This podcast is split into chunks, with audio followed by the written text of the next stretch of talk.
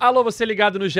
Globo, alô, você ligado no GE Fluminense, tá entrando no ar mais uma edição do podcast da torcida tricolor, edição 320. Eu sou Edgar Marcel de Sá e o Fluminense perdeu mais uma fora de casa no Campeonato Brasileiro, 3 a 0 para o Cuiabá, com o time reserva, é verdade, porque o foco está todo na próxima quarta-feira. Internacional e Fluminense no Beira-Rio vão decidir uma vaga na final da Libertadores de 2023. Vamos falar sobre o time reserva contra o Cuiabá e principalmente sobre o jogão da próxima quarta-feira. Já chamo ele, o comentarista preferido da torcida tricolor, Cauê Rademacher. Fala, Cauê. Salve Edgar, salve galera tricolor. É como você disse, cabeça está toda na quarta-feira, mas tem duas coisas que não, não podem passar batida, né? A quantidade de expulsões que o Fluminense tem tido no ano, com a expulsão do Martinelli contra o Cuiabá, um jogo em que o Cuiabá não atacava, o Fluminense fazia muito pouco, mas era o Fluminense que ficava com a bola. Parecia que o Fluminense iria fazer um gol ali, poderia matar a partida a qualquer momento, nem que fosse uma cobrança de falta do Léo Fernandes, no escanteio, de alguma forma. Mas é, mais uma expulsão, 12 expulsão do Fluminense no ano, é um número muito alto. O Fluminense teve jogador expulso em final de Carioca, final de Taça Guanabara, semifinal de Libertadores, mata-mata de Copa do Brasil, expulsão a rodo no, no brasileiro, é um número muito alto. E outra, a inoperância do Fluminense fora de casa, né? Mais um jogo no brasileiro, o Fluminense perde fora de casa, não consegue nem empatar. Bem lembrado, é, o Fluminense tem uma das piores campanhas como visitante no Campeonato Brasileiro, né? É, por mais que esse jogo tenha sido com reservas, mais uma vez o Fluminense não vence. A última vitória foi contra o Cruzeiro em maio e o jogo da próxima quarta-feira, Gabriel Amaral, a voz da torcida tricolor, é fora de casa. Mas é um cenário completamente diferente, né? É um cenário bem diferente. Bom dia aí, boa tarde, boa noite pra galera que estiver ouvindo depois. É... Cara, a verdade, a verdade é porque assim, os dois ali, eles não podem falar isso que eu vou falar aqui agora. Que a verdade mesmo é que a gente estava aqui conversando é, dois minutinhos antes aí de rolar a bola aqui no podcast o Edgar tava falando do gol do Cano quarta-feira, e aí fala, não, vamos conversar, vamos conversar, pra gente falar de Fluminense Cuiabá. Ninguém quer falar de Fluminense Cuiabá. A grande verdade é essa, o torcedor do Fluminense ele se irritou no sábado, tava virado no Gerai ali no sábado à noite, acordou no domingo de manhã, cabeça inchada, olhou, e a partir do momento em que o Vasco tomou 4 a 1 ali do Santos, o humor dele já virou pra quarta-feira pensar no Internacional. Mas o Edgar obriga gente a esse martírio de falar de Fluminense e Cuiabá. Então, eu tenho que deixar o recado, que assim, óbvio, 3 a 0 é, é, é, eu, eu acho que tem muitos erros do Diniz, etc. É, a, a, vitória, as derrotas fora de casa, né, a sequência de jogos fora de casa que o Fluminense não consegue ganhar no Brasileirão. Cada uma vai ter seu motivinho. Ah, mas aqui tá com o time reserva. Ah, mas aqui é porque o fulaninho errou aqui. Ah, mas aqui é porque é entregada. Mas a verdade é que o Fluminense é, é, tem alguns erros ali que a gente vai ver em outros momentos. Né? Tem o, o Goiás, tem o Atlético Paranaense, são jogos perdidos fora de casa, tem o São Paulo num outro contexto. O fato é que o, o jogo contra o Cuiabá foi ruim desde o primeiro minuto, ao contrário do que o Fernando Diniz falou na coletiva. E, enfim, é, a, mas acho que o jogo do Inter é, não tem nenhuma relação com o jogo do Cuiabá. Acho que separam os dois. Não dá para levar uma análise de um para outro, por exemplo. Você que está acompanhando a nossa live aí ao vivo no YouTube e no site do GE já pode ver os melhores momentos da partida. Vamos falar só um pouquinho né, desse Fluminense Cuiabá, só para pagar, né? Porque o foco realmente é quarta-feira, Fluminense Internacional. Antes de começar aqui a análise, aquele momento que o Cauê adora, momento dos abraços. Queria mandar um beijo, na verdade, para Lívia Abreu, para Tricolor Lívia Abreu, que trabalha com a minha irmã e está ansiosa aí para quarta-feira, para essa partida que pode definir a classificação do Fluminense é, para a final da Libertadores. Falando de Fluminense e Cuiabá, é, eu faço sempre aquele resuminho do jogo, né, antes de levantar a bola pro Cauê, e não tem muito resumo, né? Começou o jogo, o Fluminense ele tava 0 a 0 o Fluminense tentava um pouquinho, tinha alguns ataques bons, é, o Cuiabá tentava é, se é, melhorar no campeonato, né? Vinha de muitos resultados ruins o Cuiabá. E aí vem a expulsão do Martinelli aos 40 minutos do primeiro tempo, que aí muda completamente a partida e destrói qualquer possibilidade do Fluminense conseguir um bom resultado. O Fluminense já com time reserva, né? Já sem os principais jogadores e ainda com um a menos, diante de um adversário que precisava muito da vitória, é, não demorou muito para o Cuiabá no segundo tempo é, abrir o placar, né? Numa falha do Fluminense, num toque para trás ali do, é, pro David Braz, que não conseguiu dominar e a bola sobrou e o, e o Cuiabá abriu o placar. Logo depois, o zagueiro do Cuiabá é, teve uma felicidade na finalização e fez 2 a 0 e aí acabou o jogo, né? O Fluminense não ia conseguir a virada com a menos o time reserva e no finalzinho ainda tomou o terceiro gol é, para sacramentar uma derrota para um adversário que nos últimos sete jogos tinha marcado apenas uma vez, né? Dois gols, na verdade, mas só um jogo contra o América Mineiro. Vinha aí de sete jogos, em seis deles não tinha feito gols. E contra o Fluminense fez três gols, Cauê. É, mais um jogo, como você falava, com expulsão. Já são 12 expulsões de jogadores na temporada. Se a gente for somar comissão técnica, são 20. E é um problema que acende um sinal de alerta, né? Já foi assim contra o Internacional, com uma expulsão ainda no primeiro tempo. E novamente contra o Cuiabá, mais uma expulsão ainda no primeiro tempo. Sim, isso para mim é bem preocupante, cara. Porque a gente, o Fluminense tem a semifinal de Libertadores, que a gente discutiu bastante a, o, o primeiro jogo aqui. Eu, eu, achei que o Diniz errou bastante na, na escalação do time. Mas mesmo com, com, com todos os erros, o espaço o Fluminense dava para o Inter, era um jogo que estava indo 1 a 0 para o intervalo, né? E aí o Samuel Xavier expulso, ah, é culpa do juiz, o juiz foi rigoroso. Ele, para mim, ele foi bem responsável. Já falei isso aqui no último programa, porque ele correu o risco ali do, do jeito que ele entrou para dividir a bola e deixou o Fluminense com menos um. Se acontecer de novo no Beira Rio, ah, pô, o juiz foi rigoroso, ah, foi a infelicidade, mas, cara, são 12 expulsões no ano. É um número que chama muito atenção. Como o Edgar falou, chega a 20 se, se for contar a comissão técnica, né? Só o Diniz tem quatro cartões vermelhos no, no ano. É, é, algo que não pode acontecer de jeito nenhum no, no Beira Rio. Eu sempre fui muito contra quando o jogador toma cartão amarelo, o treinador ir lá e substituir. Sempre achei meio exagerado, sabe?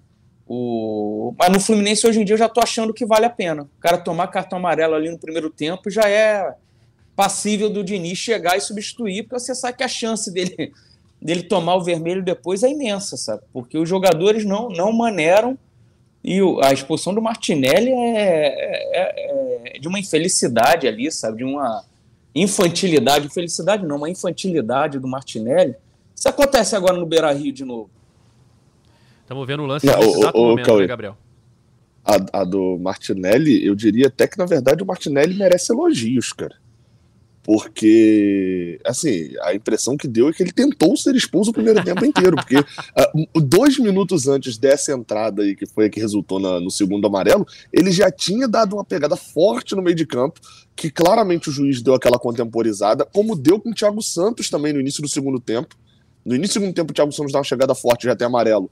E aí, aquele momento que a gente fala que o juiz dá uma segurada, o cara, olha, pô, já expulsei um, o cara já tem amarelo, mas era uma falta claramente era para amarelo. O Martinelli fez três faltas para amarelo. O Thiago Santos fez duas faltas para amarelo. É, é, o, o, e aí, assim, eu, eu vi até um dado, eu vi rápido assim no Twitter, não vou saber quem é que fez para poder dar os créditos. Mas assim, é bizarro o número de cartões vermelhos, considerando só os jogadores.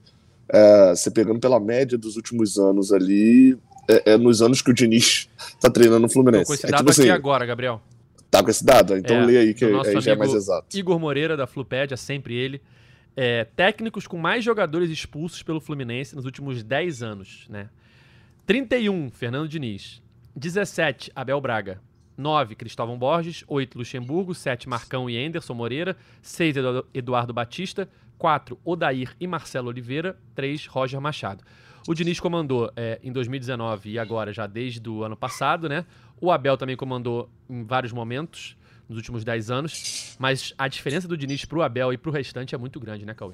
Isso é o Abel, foi mal, Gabriel, é o Abel a carreira inteira dele no Fluminense não, ou não, na não, última é, passagem? Acho que essa, essa, última, eu acho que essa, essas duas últimas passagens, né? 17 inteiro e 18 até a metade e e 22, né, o pedaço. Mas o dado que eu, eu tinha visto nem era esse não, o Edgar, era um outro. Mas esse aí ajuda ele, mas era um que estava dividido por ano. Assim, e era um número tipo assim, então não lembro exato, mas era 8, 2018, 8 expulsões, 2019, 15. Aí 2020, 9 expulsões, 2021, 8, não sei o quê. 2019, 22 e 23 com um número muito bizarro de expulsões. E o que tem em comum é justamente ter, no período ali do Fernando Diniz treinando. É, é, é, eu acho que isso tem uma questão é, que, que todo mundo já fala, né, que é da pilha, O time é muito pilhado, é muito. É, é, isso. É, é, é eu falei isso algumas vezes já no, aqui no, no, no, nosso podcast, né? A pilha ela é muito boa até ela passar do limite. É o Fred em 2009, na, na, na final do Sul-Americana contra a LDU. O Fred estava ali, estava pilhado, aquele time estava pilhado, aquele time estava para na hora que ele passa um pouquinho do ponto, ele dá uma cabeçada no juiz e logo depois ele se arrepende do que fez.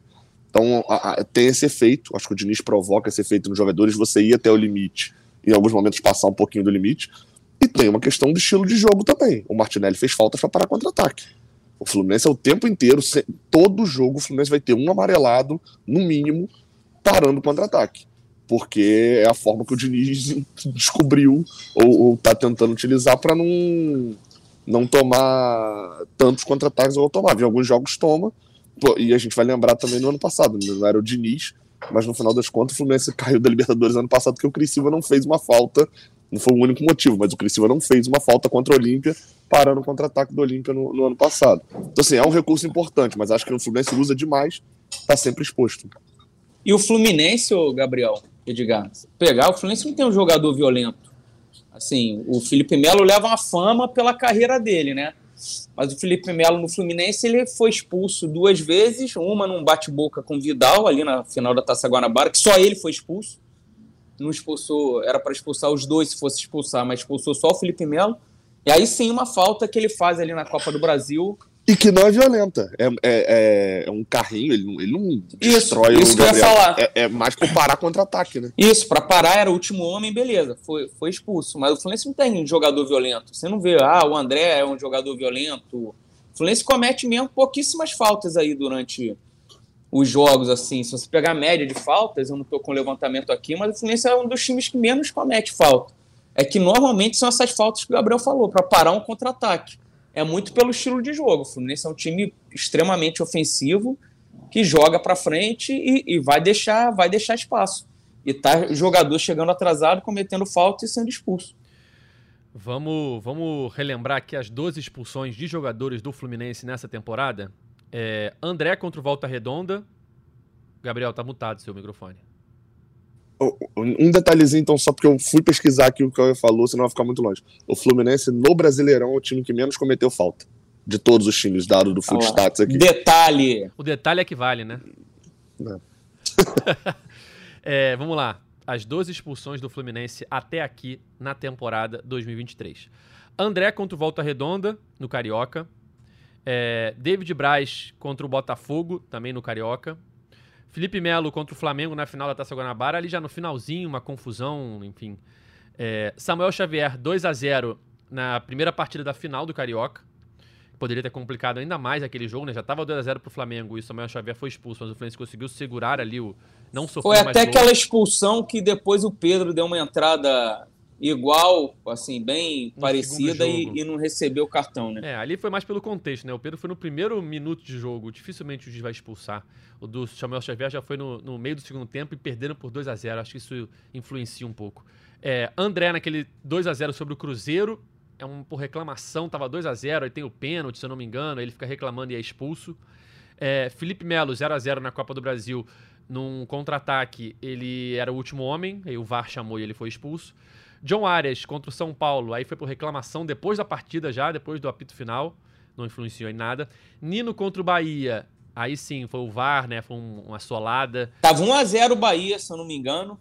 Tava 1x0 o Bahia. O Fluminense conseguiu virar esse jogo no segundo o... tempo, mas já tava 1x0. Verdade.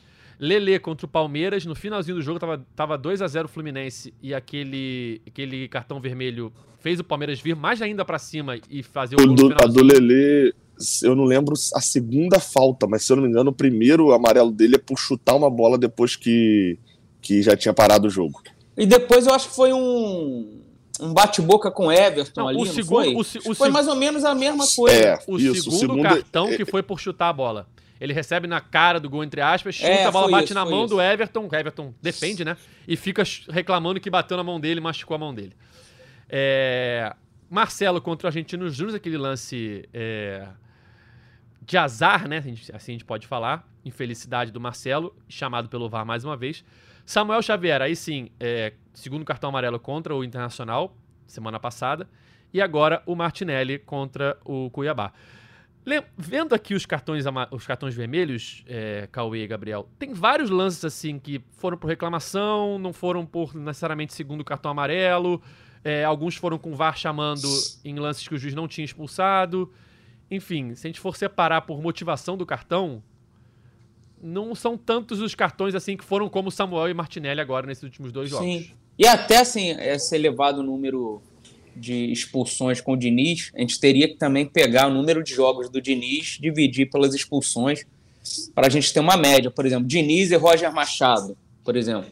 Roger Machado foram três só, mas quantos jogos o, o Roger fez, sabe?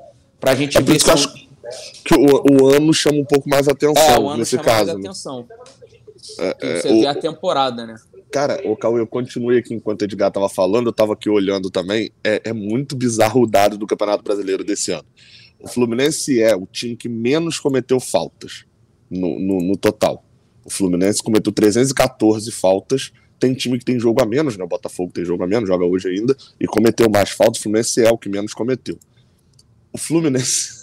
eu fiquei muito abismado. O Fluminense é o segundo time com mais cartões amarelos. Ele é o que menos cometeu falta ele é o segundo com mais cartões amarelos, tá dois atrás do Coritiba. O Fluminense fez 317 faltas, tomou 91 cartões amarelos. E o Fluminense é o segundo time que mais tomou cartão vermelho. Ele é o que menos cometeu faltas, são 317 faltas, se eu não me engano, e praticamente 100 cartões, se e vocês juntarem ter... tudo amarelo por reclamação aí, né? Porque não, o que reclama. É o pilhado, né? É a história é. do pilhado, né? É. De, de, de pilhar, o André deve ter muito mais cartão por reclamação do que por, por falta, por exemplo. O que eu queria falar, Cauê, é que depois de a gente analisar todas essas expulsões, lembrando cada uma delas, pouquíssimas delas foram nesse conceito como foram as últimas duas, do time exposto, do segundo amarelo e tal. André contra o Volta Redonda, eu nem lembro da expulsão direita, esse 1 a 0 do Volta Redonda, acho que foi na, na fase de grupos. Não foi o, o 2x1 da semifinal. Eu nem lembro da expulsão, sim, como é que foi. Sim, também não lembro. David Braz contra o Botafogo, se eu não me engano, ele tava no banco.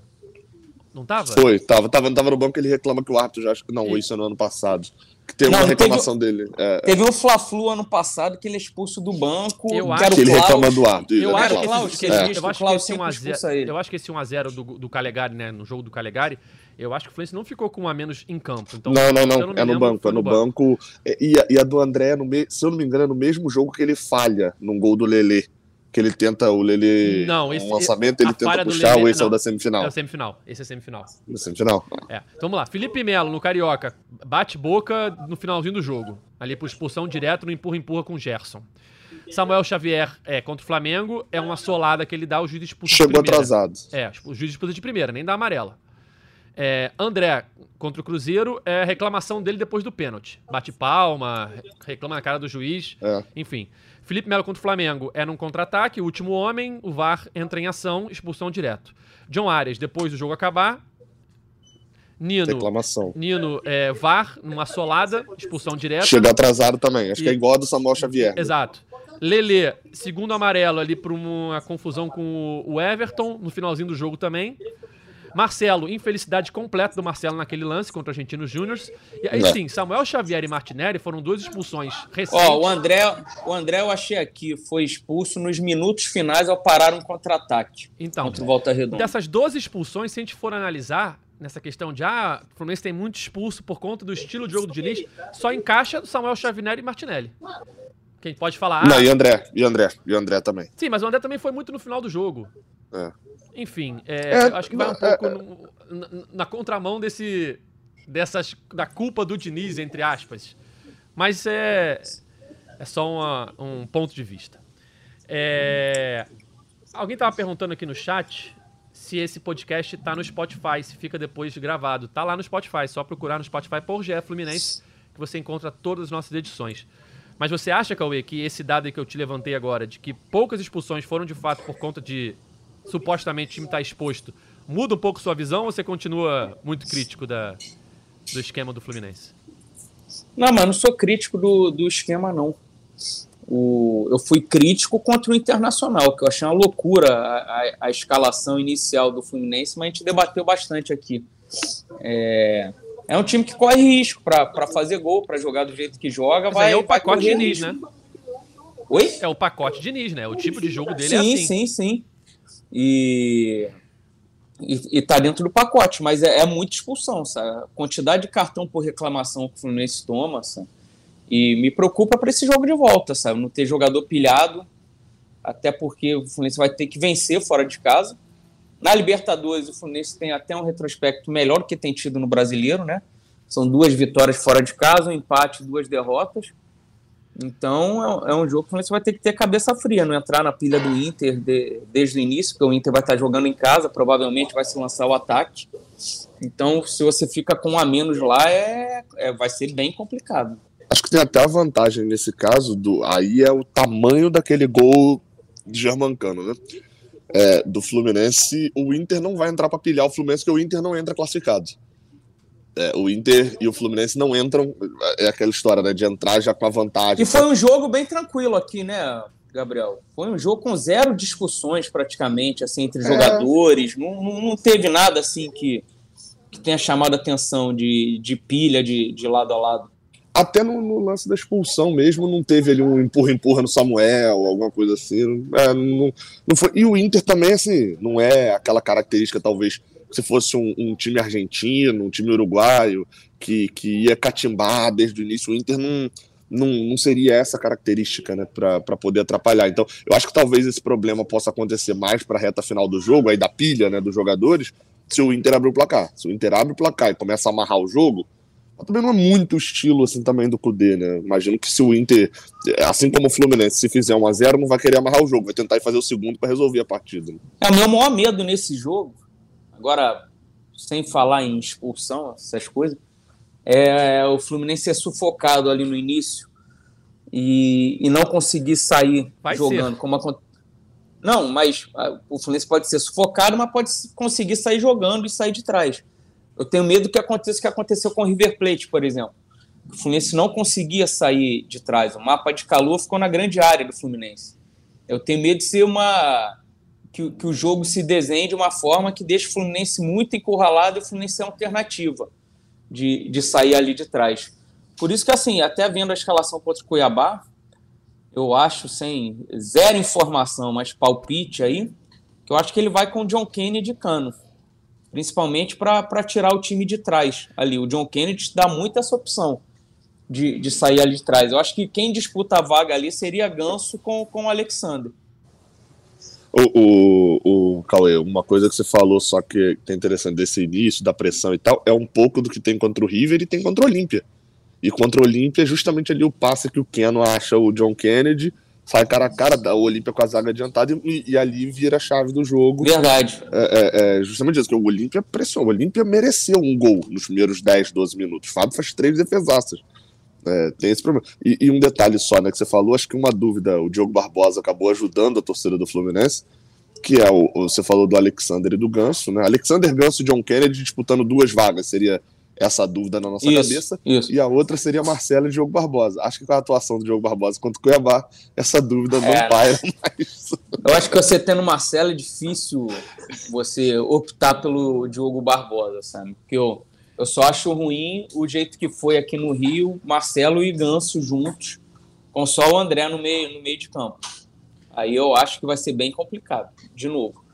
Mas se, se botar André e Alexander, de repente o Diniz vai com o John Kennedy, até para ter essa puxada de contra-ataque, poder tentar essa bola mais longa para sair lá de trás, que o John Kennedy, além de proteger bem, ele gira muito rápido, sofre falta, o time agrupa de novo, sabe? Então eu acho que eu acho que na cabeça do Diniz ele vai com o John Kennedy e, e Cano. É, eu ia levantar justamente o, o tema da formação para quarta-feira. É, eu não consigo acreditar que ele vai manter a mesma escalação que ele manteve, que ele é, optou no Maracanã. É, Marcelo vai ser titular, não consigo ver o Marcelo sendo no banco. É, acho que o John Kennedy, como vocês falaram, vai ser titular também. Agora resta saber o que ele vai fazer no meio. Porque se ele mantiver o Ganso só com o André é, e outros quatro atacantes na frente, né? Arias, Keno, Cano e John Kennedy, desde o início do jogo, no meio do jogo é uma opção dependendo do contexto. Agora, desde o início, eu acho que vai ser suicida demais. No Maracanã é uma coisa, ele tá em casa, com a torcida, o cenário é diferente. Agora, fora de casa e não tendo vantagem, contra o Olímpia você tinha uma vantagem de 2 a 0 e você tinha do outro lado um time muito inferior tecnicamente ao Internacional. desde o início, Cauê, eu acho que vai ser loucura completa. É, duvidar eu não duvido. É, não. o, o, Perfeito. o, o, Diniz até surpreendeu muita gente quando ele começa com o John Kennedy, né? O jogo de volta lá no, no Paraguai contra, contra o Olímpia. E duvidar eu não duvido que ele repita, mas eu acho que o, o equilíbrio que o Alexander dá é, vai ser muito importante, cara. Ele começar com André e Alexander porque essa formação com Marcelo, André, Ganso e, e, os quatro atacantes ali na frente, embora a gente fala quatro atacantes, não quer dizer que os jogadores não marquem, né? Porque o Cano se mata ali para preencher espaço, o Arias, o, o Keno, mas eu acho que seria muito arriscado, tendo em vista a liberdade toda que o Inter teve no Maracanã no primeiro tempo. E acaba, acaba virando um 4-4-2 também ali, quando o Fluminense não tem a bola, né? O Keno e o Arias voltam um pouco também. Eu tenho, eu tenho esse problema também, assim eu acho que é, é, é difícil você achar. É, nem, é fácil você achar motivos para poder barrar ganso. Acho que isso é, é, é, fácil de você achar. É difícil você justificar os motivos para não barrar. Né? A qualidade, o poder de decisão e etc. Agora, é, o principal motivo para mim hoje é, para se escolher, escolher ali, já imaginando que o Marcelo está garantido e que o John Kennedy também, é, para escolher o Alexander, além da recomposição, da, da, questão defensiva, é a recomposição. Porque o John Kennedy não recompõe, quer dizer, recompõe, todo mundo recompõe, mas não, é, não passa nem perto, por exemplo, da recomposição do Giamancano, que é o quem está do lado dele. É, o Ganso recompõe, mas também não passa nem perto dos pares dele ali também no meio de campo. E você ainda tem o Marcelo e o Felipe Melo é, que obviamente fazem ali também uma diferença nessa questão física, por mais que tenham é, conhecimento, que tenham é, qualidade, etc. Físico no físico, o Marcelo, quando ficou no mano a mano com o Alan Patrick, tomou o corte. Ah, mas é normal tomar um drible aquele. É, ué.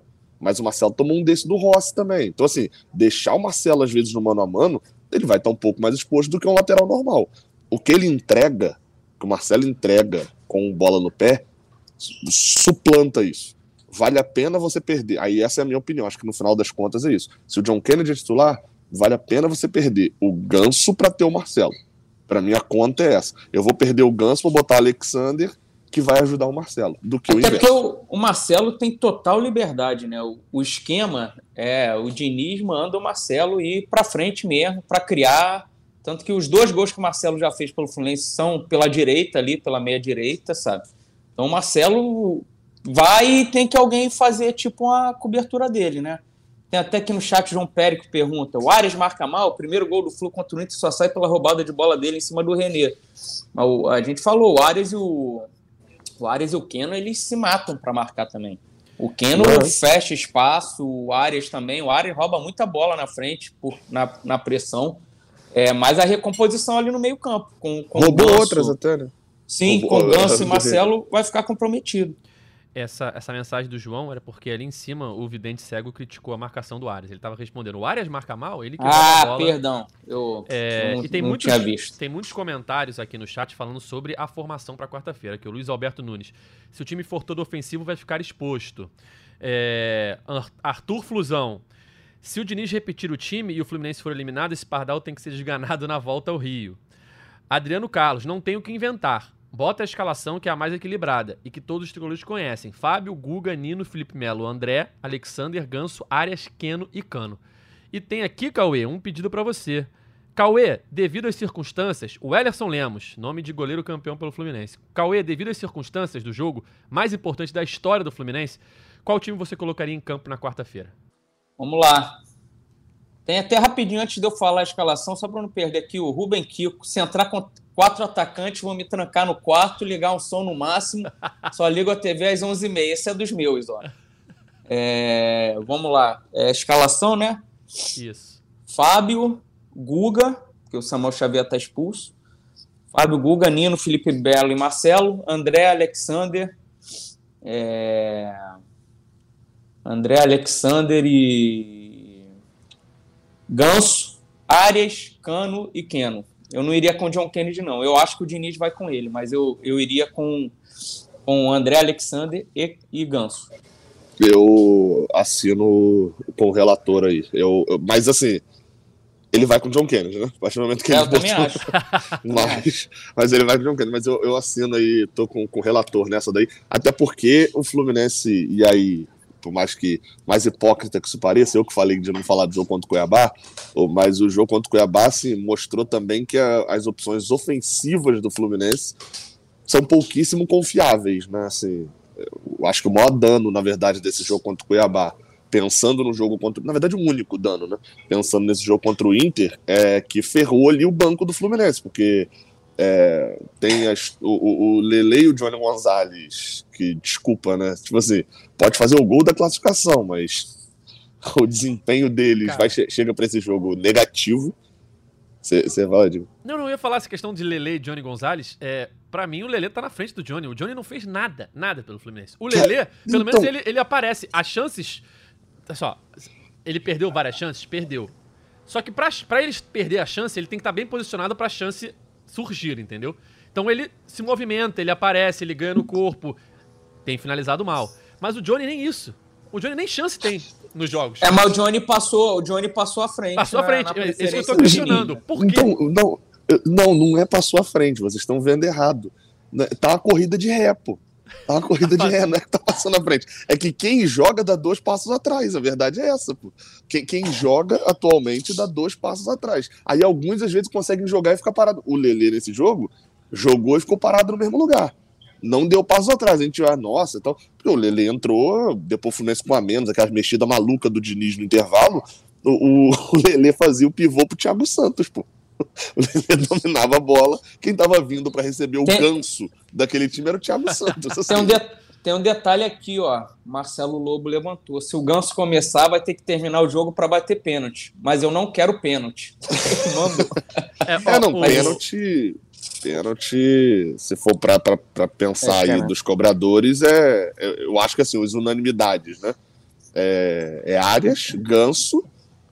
Só, é, né? só, Unanimidade unani- só, né? unanimidade só. Porque eu sei que o Diniz vai botar o Germancano pra bater.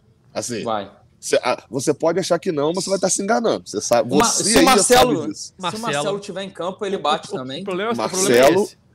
Quem Ele é batia, ele batia em disputa no Real Madrid, É. bateu em disputa na seleção. Até o Sul-Americana de 2006, aquele Fluminense Botafogo, o Marcelo Ele começando, Cara, ele bate pênalti O, o também. Marcelo já bateu pênalti em final de Champions League, se eu não me engano, em disputa de pênalti do Real Madrid. Então é um cara com mínimo de experiência, né?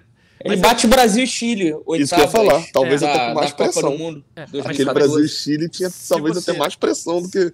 O, o É, problema final é de esse, assim, é, dos três nomes principais que eu acho da, da cobrança de pênalti, que seria Arias, número um, Ganso e Marcelo, dois deles, Ganso e Marcelo, têm grande chance de não terminar o jogo. Não. Mas tem gente que entra e é batedor também, assim. Obviamente Ó. não estamos falando da qualidade do jogador em campo, mas é, Keno chegou a bater um ou outro no Keno já bateu no Galo. John Kennedy mas bateria, dois eu acho. que, dois que são batedores mesmo, assim, já foram batedores em outros clubes. É o Lima, já foi batedor, e o, e o Guga também. O Guga era batedor no Havaí É, o Guga batia e chegou a época, bater assim, no. no Galo. chegou, também. bate- ele, bateu um ou dois no O Galo. John Kennedy é Então, o que assim, bateria, com certeza, se estivesse em campo. Não ba- tenho registros Já, do John mas- Kennedy batendo, não. Ah, deve ter Na base ele batia, na mas base. a, le- a lembrança que eu tenho é um Fla-Flu que ele faz uns três gols, o jogo vai para os pênaltis, aí o herói do jogo sempre vira o vilão na- nas penalidades, ele, ele desperdiça a, a cobrança. Aqui, ó, Cauê, no chat aqui, ó. Gabriel de Oliveira. Cauê tem que registrar o seu bordão, já estão usando em outros canais. É verdade. Agora virou moda. Vai né? chegar Quando o comecei- processinho. Vai Quando chegar o eu processo. comecei lá atrás, falando de jogo mais importante, era para chegar em momentos como esse, que nós chegamos agora. E esse eu acho que ninguém duvida que é, que é o jogo mais importante da história do Fluminense. Porque você passando esse, aí você faz o maior jogo de todos os tempos da história do Fluminense, que, é- que seria a final de Libertadores. Mas tem que vencer esse jogo mais importante da história agora contra o Inter. Ai, E ó que, o, ó que o podcast começou em 2019, eu já falo, é só. Há quanto tempo, Ó, né? o- Pra gente chegar em momentos como esse agora. um nome que talvez entre durante o jogo e, pelo menos, por mais que tenha perdido o único pênalti que bateu no Fluminense, era cobrador em outro clube, é o Léo Fernandes. É, o Vidente Ó, Cego ó. lembra aqui, ó, o Calegari bate bem também. É. Marlon bate bem, falaram ali. Eu acho que já começou a virar piada. Vitor Eudes Calegari, acho- Vitor Eudes, aí já, aí já avacalharam. Cara, não ironicamente, o Vitor Eudes, quando ele chegou, eu fui descobrir quem era Vitor Eudes, né? Cara, o cara é um monstro nos pênaltis. Mas assim, ah não, o Fábio é um monstro. Ele é duas vezes monstro.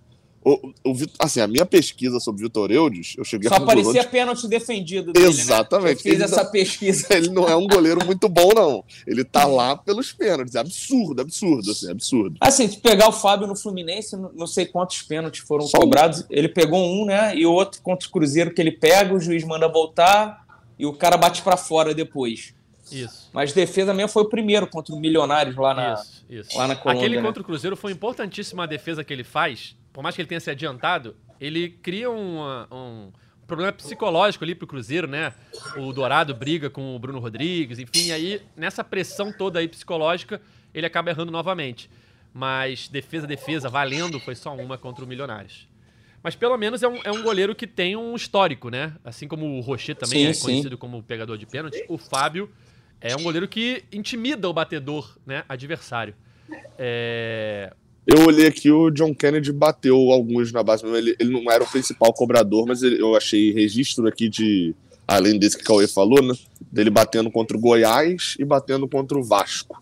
Não levei muita fé, não, assim, nas cobranças dele, não, mas são cobranças de 2020 e 2021 também, né? Então, de lá pra cá ele pode ter se desenvolvido. Já também foram cobranças meio. aquela que o jogador parece nervoso. Ele faz o gol, mas parece nervoso. A lá Germancano batendo, né? Foram Isso. cobranças a lá. é, e o Gabriel falava que a gente estava comentando aqui antes de começar a live é, do gol que gerou o empate do Fluminense, né, na primeira partida. É, naquele cenário ali do jogo, com um a menos e perdendo por 2 a 1 o Fluminense talvez tivesse mais perto de é, ter uma desvantagem até de dois gols pro segundo jogo, tomar um terceiro gol ali, o Inter pressionar até o final do jogo, do que conseguir um empate. E o Fluminense conseguiu um empate que é, zera a, a decisão, né? Vai entrar no Beira Rio com 0 a 0 é, E foi um lance que eu tava até revendo aqui antes de começar a live, com calma, o replay. É um lance, assim, cara, inacreditável, porque é, a cobrança do Arias, quando ele bota a bola na área, se você olhar para pro cenário que tava a área do Internacional, estatisticamente sairia um gol em pouquíssimas chances. Pouquíssimas chances. O tal do XG, né, que tanto falam, a chance de gol naquele lance ali deveria ser ínfima. Por quê? Eram 11 jogadores do Inter dentro da área. Todos os jogadores do Inter estavam dentro da área. Todos. E o Fluminense tinha três jogadores na área: Nino, Marlon e Cano. E aí, algum, provavelmente algum erro de marcação ali do Inter. A bola do Arias também, que foi incomum, né? ela não foi na direção do gol, ela foi saindo da área. É, atrapalhou a marcação do Inter, tanto é que os jogadores todos ficam no Marlon e ninguém vai no Nino. O Nino é o mais alto. E a bola sai da área, o Nino vai pra trás pra cabecear a bola, enquanto os jogadores do Inter vão pra frente, né? E ele consegue cabecear na, na direção do cano que faz o gol. Mas é um lance, assim, completamente improvável, espírita, eu diria, que conseguiu ajudar o Fluminense a levar É só bater partida- o escanteio na área, né, Edgar? eu sabia que você ia falar isso. É, E aí é, consegue levar esse 0 a 0 porque muda completamente o cenário, né, Gabriel? Porque se tivesse com uma vantagem do Inter, se o Inter entrasse classificado no jogo, ele ia poder se segurar, ia poder ali é, é, controlar o jogo diante de um Fluminense desesperado para ir ao ataque e talvez aproveitando o contra-ataque o Inter poderia é, sacramentar sua classificação. Agora não, agora começa 0 a 0 o Inter em casa, naturalmente você em casa joga mais pra frente, tem a torcida apoiando e até pressionando você para ir pro ataque. E agora o Fluminense tem um cenário em que ele pode administrar talvez um pouco mais, é, esperar o Inter vir e aproveitar um contra-ataque, no que o Fluminense é bom também. Enfim, o cenário é completamente diferente, né? Se começasse perdendo por um ou dois gols de diferença. Não, a- muda completamente a, a, a história da- do, do jogo, aquele golzinho no final. E assim, se você observar, o Fluminense não. É eu vou falar? É muito difícil falar que o Fluminense não mereceu o gol, né? Mas o Fluminense não estava criando chances naquele momento. Pra, não é aquele. Como foi contra o Bahia ali. Não, pode falar, pode falar. Não, mas é, não estava criando chances, mas também não estava sendo é, super Sim, pressionado sim. naquele momento. Se você olhar os números do jogo, assim, ao final do jogo, os números de 90 minutos, e você não olhar lá que teve um jogador expulso, você nunca diria que teve um jogador expulso. Pela diferença ali de chutes, chances criadas, foi muito equilibrado para um jogo em que um time jogou com 60 minutos com um a menos. Você só Não descobre, foi. né? Os, os- os números e- finais foram muito equilibrados para um, um jogo em que teve aquele contexto que a gente sabe qual foi. E é o que me incomodou, principalmente no jogo de quarta-feira, porque assim, apesar do Fluminense ter, no 11 contra 11, ter ganhado por 1 a 0 e no 10 contra 11 ter perdido por 2 a 1 Então você imagina, você olha os números final, você imagina o quê? O Fluminense jogava muito melhor no 11 contra 11, depois que teve um expulso, o Inter jogou muito melhor, no final terminou equilibrado. E não foi isso. O que me incomodou daquele time, o Diniz fez até um, um, uma ignorância ali na coletiva daquele jogo, com um repórter falando que não falou, que achou que correu tudo bem e tal, e na verdade ele falou, tá lá na coletiva, ele dizendo que até a expulsão corria tudo bem, é, é, e não corria. Por que, que não corria? Ah, não, porque o Inter teve muitas chances, ah, mas o Fluminense também teve. Exato. O jogo do Maracanã, é, é eu até vi um, um, comentário sobre isso alguém falando, cara, bem assim, pô, pelo que a galera tá falando, esse Fluminense Inter foi pô, um dos melhores, melhor do ano, foi um jogo muito legal de assistir, Dito isso, odiei. O pessoal era tricolor. Eu não quero que o Fluminense no Maracanã faça esse jogo legal de se ver. Eu quero que o Maracanã o Fluminense amasse o adversário e seja chato do meio do jogo para frente, depois que já tá 3 a 0 o, o, Inter competiu com o Fluminense no Maracanã. Eu acho que isso é ruim pro Fluminense. Dado que o, o quanto o Fluminense se, se ancora ali no, no Maracanã, eu acho isso ruim. É, é... Ah, mas o Inter é um bom time? Claro que é, pô. O Fluminense pode chegar no Beira Rio, pode fazer? Pode. Mas no Maracanã, eu não esperava um, um, jogo no 11 contra 11 que fosse dividido. Agora, mérito de no 10 contra 11 o Fluminense ter sofrido pouco, ter é, mérito da defesa, né, da construção defensiva, mérito é, do, do John Arias, enfim, da atenção do Fluminense de observar que o René errou duas vezes seguidas ali, já tinha errado no primeiro tempo e errou para gerar aquele escanteio. É, é, enfim, vai lá uma, uma dose de demérito do Internacional também, porque é o que o Edgar falou, você tá com 35 jogadores dentro da grande área. O time adversário tem 3. E você deixa o René no mano a mano com o Germancano e o Nino subir sozinho? Era, era o, era, era, o Hugo Malho na marcação aí do. do... Era, era, era o Malho, é, é porque era o lateral, isso. Que o René perde a bola pro Arias que sai o escanteio. Acho que quem tava marcando ah, era, sim, era, o é. Então, então, assim, o tamanho do o Inter tem demérito, né? Você não tem mérito do Fluminense Cara, que faça e, esse tipo de coisa acontecer. O lance na transmissão, assim que a bola entra, é, tem a comemoração, e a primeira imagem que mostra do Inter é o, é o, o Kudê na zona na, na área técnica, revoltado. Assim, ele, ele não acredita que ele tomou aquele gol. Que de fato, se você for olhar, era um lance muito improvável de tomar um gol, muito improvável. Eram 11 contra 3. E o Nino cabeceia sozinho, sozinho. Eu lembro do tem nada a ver com essa situação, mas eu lembro do Murici Ramalho ficou eh, revoltado no banco do São Paulo quando o Washington faz aquele gol em, em 2008. O Murici, acho que depois do jogo, ele diz que jamais imaginaria que ia tomar um gol de escanteio ali, porque ele estava com todos os melhores cabeceadores dele em campo. Ele tinha três zagueiros, que o São Paulo joga com três zagueiros. Tinha o Adriano Imperador, tinha o Aloysio Chulapa, tinha ainda um cabeça de área, eu não lembro se era o Fábio Santos, que depois jogou no Fluminense um curto período. Cara, que eram todos muito altos, então ele, ele não levava a menor fé, é, ele não tinha menor medo de, de, tomar um gol de cabeça. E eu lembrei e, também. E ainda, do... assim, e ainda assim, aquele gol do Washington tem muito mérito do Washington ter subido Exato. lá no alto e ganhar. Tinha a marcação dele. No o meio Nino, de todo mundo, cara. O Nino tava Subiu sozinho. sozinho. Esse era absurdo. É, é, eu lembrei também, não sei, sei, se vocês vão lembrar, cara, teve um Fla-Flu em 99, que o Fluminense estava com um a menos, perdendo de 1 a 0 Aí o Roger Flores cobra um escanteio, o Alexandre Lopes sobe, cabeceia, empata o jogo, termina um a um. O Fluminense tinha três jogadores na área ali também. Era os dois zagueiros, o atacante, que eu acho que era o Túlio, Túlio Maravilha, e ele sobe sozinho também, a Lanino, mas só que ele cabeceia pro gol, acabou um a um o jogo ali. É, a diferença ali no jogo, no gol do São Paulo, é que o Washington tá marcado, que tem muito mais jogador do Fluminense dentro da área, né, pra brigar, pra disputar, porque era um lance final ali que de tudo ou nada. É, e o lance contra o Inter, o Nino. É, esquecem o Nino, ou não conseguem marcar o Nino, ou deixam o Nino sozinho, ou a cobrança do Arias atrapalha. Porque o jogador que tá no Nino, se eu não me engano é o Rômulo, na hora que ele, ele olha pro Arias cobrando, na hora que ele olha pra bola, a bola já vai para trás, o Nino dá um passo para trás, ele perde o tempo nessa olhadinha, né? Ele olha pra bola, já era, perdeu. Tinha tanta gente. Não, pode convidar. É, e o Nino, o Nino dá dois ou três passos para trás para alcançar a bola, né? Ele não ataca a bola, ele volta para alcançar a bola. E ali ele sozinho, é inacreditável esse lance. É muito e o gol do Cano assim. foi, falei aqui, né? Foi parecido com o do Olímpia, né? Que ele gira de primeira em cima do. É, ele usa o corpo para se apoiar no, no zagueiro. É. Tem até é, aqui um. Rapidinho, é um, um comentário aqui. Felipe Silva, Túlio Maravilha, várias interrogações. Pois é, Túlio Maravilha jogou alguns jogos em 99 no, no Fluminense. E, o... e, e só, só para finalizar a análise daquele lance, Gabriel, É um lance improvável na hora da cobrança do escanteio, é um lance improvável do Nino é, cabecear aquela bola sozinho, e é um lance improvável do atacante ali fazer aquele gol. Talvez só o Cano conseguiria fazer aquele gol ali. Qualquer jogador do Fluminense não faria aquele gol. Qualquer outro. Vários outros atacantes do futebol brasileiro não fariam aquele gol. O Cano ali tem um, uma, uma rapidez no pensamento, no giro. E, cara, é inacreditável aquele gol ter saído. Então, pro torcedor tricolor que é supersticioso, aquele lance ali que mantém o Fluminense é, ainda mais vivo nessa decisão, né? Leva o jogo pro Beira Rio num 0 a 0 É um lance que, cara, dificilmente se repetiria. É, não, o que eu ia falar era na, na questão do cabeceio mesmo, era o, o, o, o, Inter tinha tanta gente né, dentro da área que eles, às vezes, fica discussão, ah, marcar homem a homem, vai marcar por zona. O Inter tinha a possibilidade de fazer marcação por homem a homem e ainda fazer marcação por zona. Tá tanta gente que ele homem tinha na área. É, ele tinha como botar um cara no Nino, um cara no, no Cano e um cara no outro. Eu não lembro quem era o outro que devia estar ali na área ali. É o Marlon. Isso. Era o Marlon, né? Ah, é o Marlon, exatamente. E era muito um pouca gente do Fluminense na área também, né? É porque tinham três do Fluminense um no rebote. É, tinham três do Fluminense no é, rebote.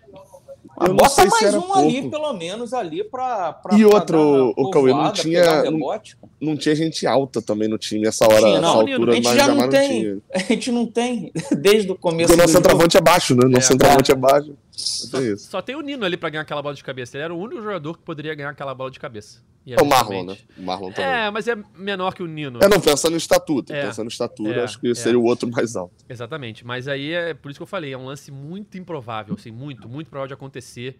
É, e aconteceu, então esse jogo vai 0 a 0 para o Beira Rio na próxima quarta-feira, valendo uma vaga na final da Libertadores.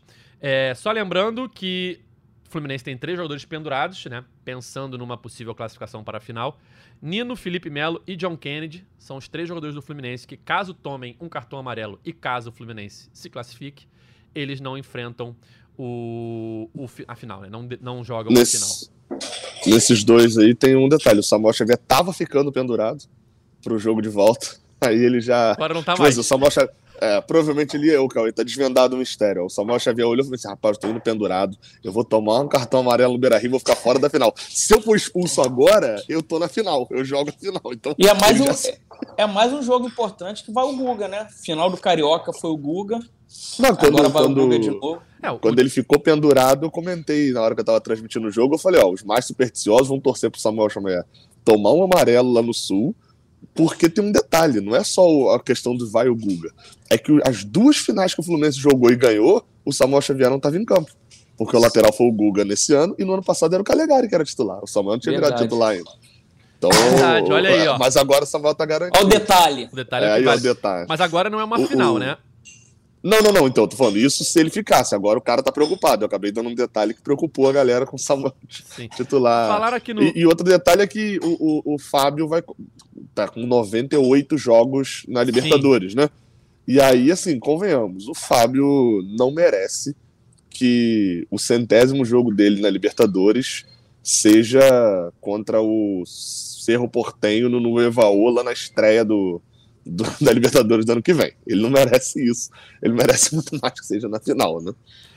Aqui no chat tinham falado que o Alexandre tá pendurado também, mas não tá não. Eu olhei aqui todos os jogos nas oitavas e nas quartas, ele não toma amarelo, ele toma... É, são três cartões que suspendem. Isso. Às é. vezes pode estar tá achando que são dois. É, não, mas não são, são, dois, não, são, são três. três. Exatamente. É, ah, e o Inter também isso. continua com os mesmos três, pendurados também, né? É, isso. O Mercado... Mercado, Arangues e Alan Patrick. É, mas isso aí já é, um, já é um detalhe que não vale mais pro Fluminense. Não, né? não. Então, acho que talvez. É, não sei se. Porque talvez valha pelo cuidado que um cara talvez tome. De não fazer uma falta. Entendi. Entendeu? Você dá um tapa na frente, o cara não fazer a falta para não ficar de fora no final. Não sei, né? Em, que estado mental estaria o jogador, porque também é aquele negócio, né? Se o cara também não faz a falta, ele toma o gol não vai pra final. É. Mas, né? Mas enfim, é, talvez o jogador pense é. nisso, né? É, quem está acompanhando a nossa live aí ao vivo está vendo que Gabriel Amaral está numa sala VIP no aeroporto, é, à espera de seu embarque. Essa sala aí não é para qualquer um, é, não. Essa aí é cara. Essa aí tem que... É, se eu tô aqui, meu amigo, aí pessoa, tem, se eu tô aqui, qualquer um tá. Tem que ter um cartão black, tem que ter alguma coisa. Pô, olha lá, é bonita, a luz, como é que é o acabamento de tudo, Edgar. É... Essa é chique. É, hoje não temos setorista porque dois já embarcaram para Porto Alegre, né, Cauê? Isso, Gustavo e o Gustavo e Marcelo. o Marcelo já estão lá. O Davi está fazendo uma, uma aula agora aqui na, na redação, então também não pode participar. Mas dois já estão em Porto Alegre, assim como o Gabriel estará em breve para contar é, todos os detalhes da, da, das, da. Ih, ia falar quarta de final. Da semifinal da Libertadores, porque é quarta-feira o jogo, aí me confundiu.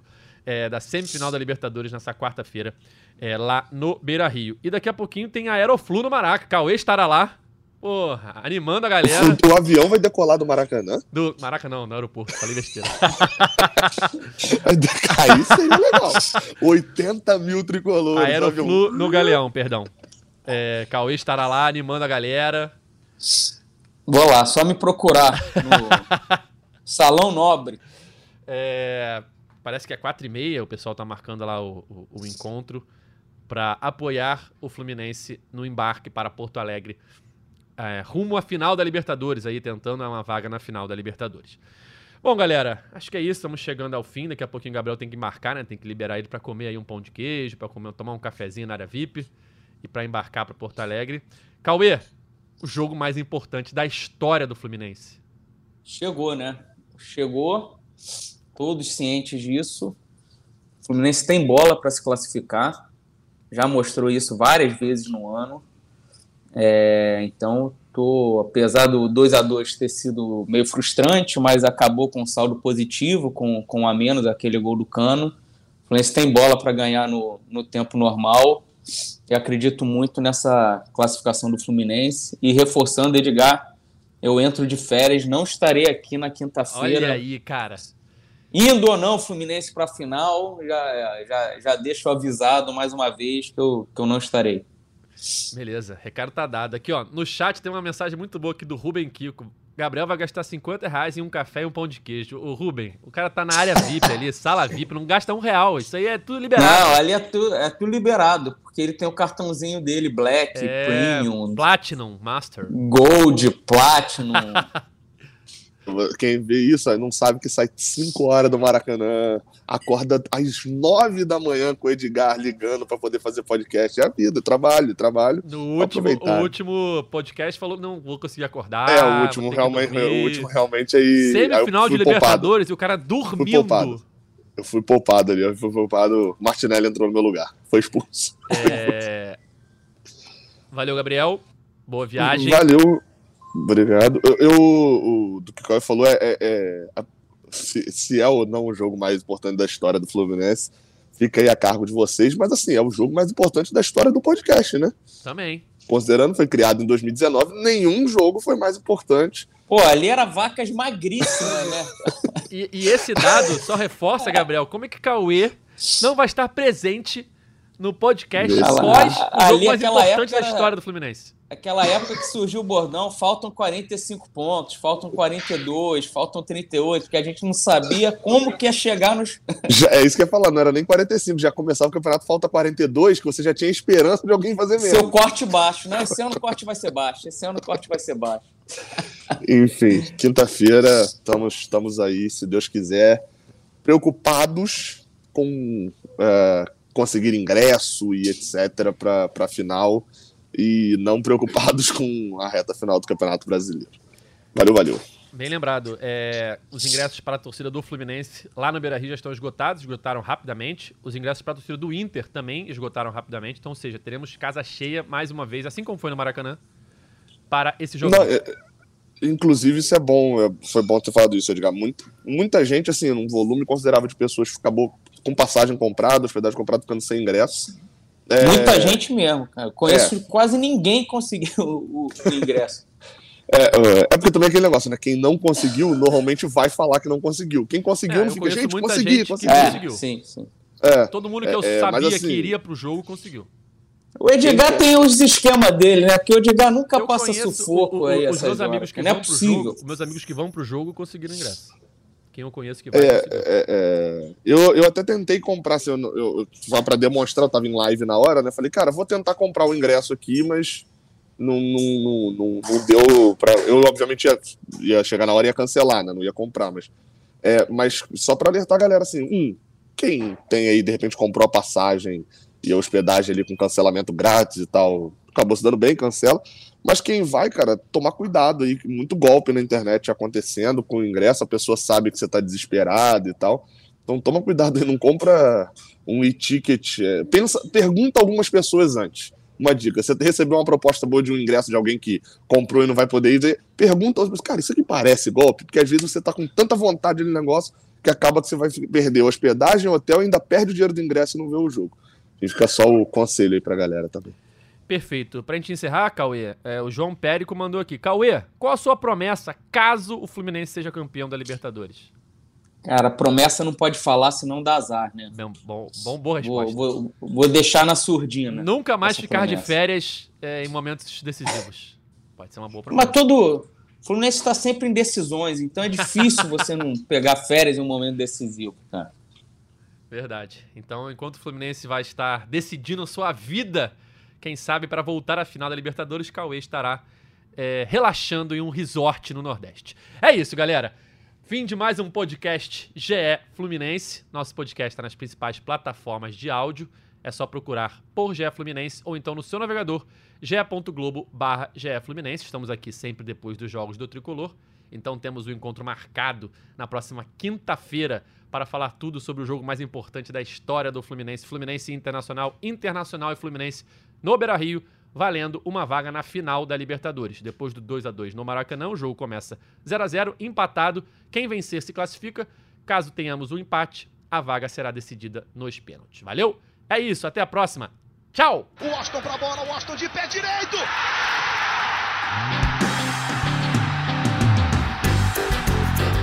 Sabe de quem? Do Fluminense! Do Flusão! Do tricolor das Laranjeiras. É o GE Fluminense.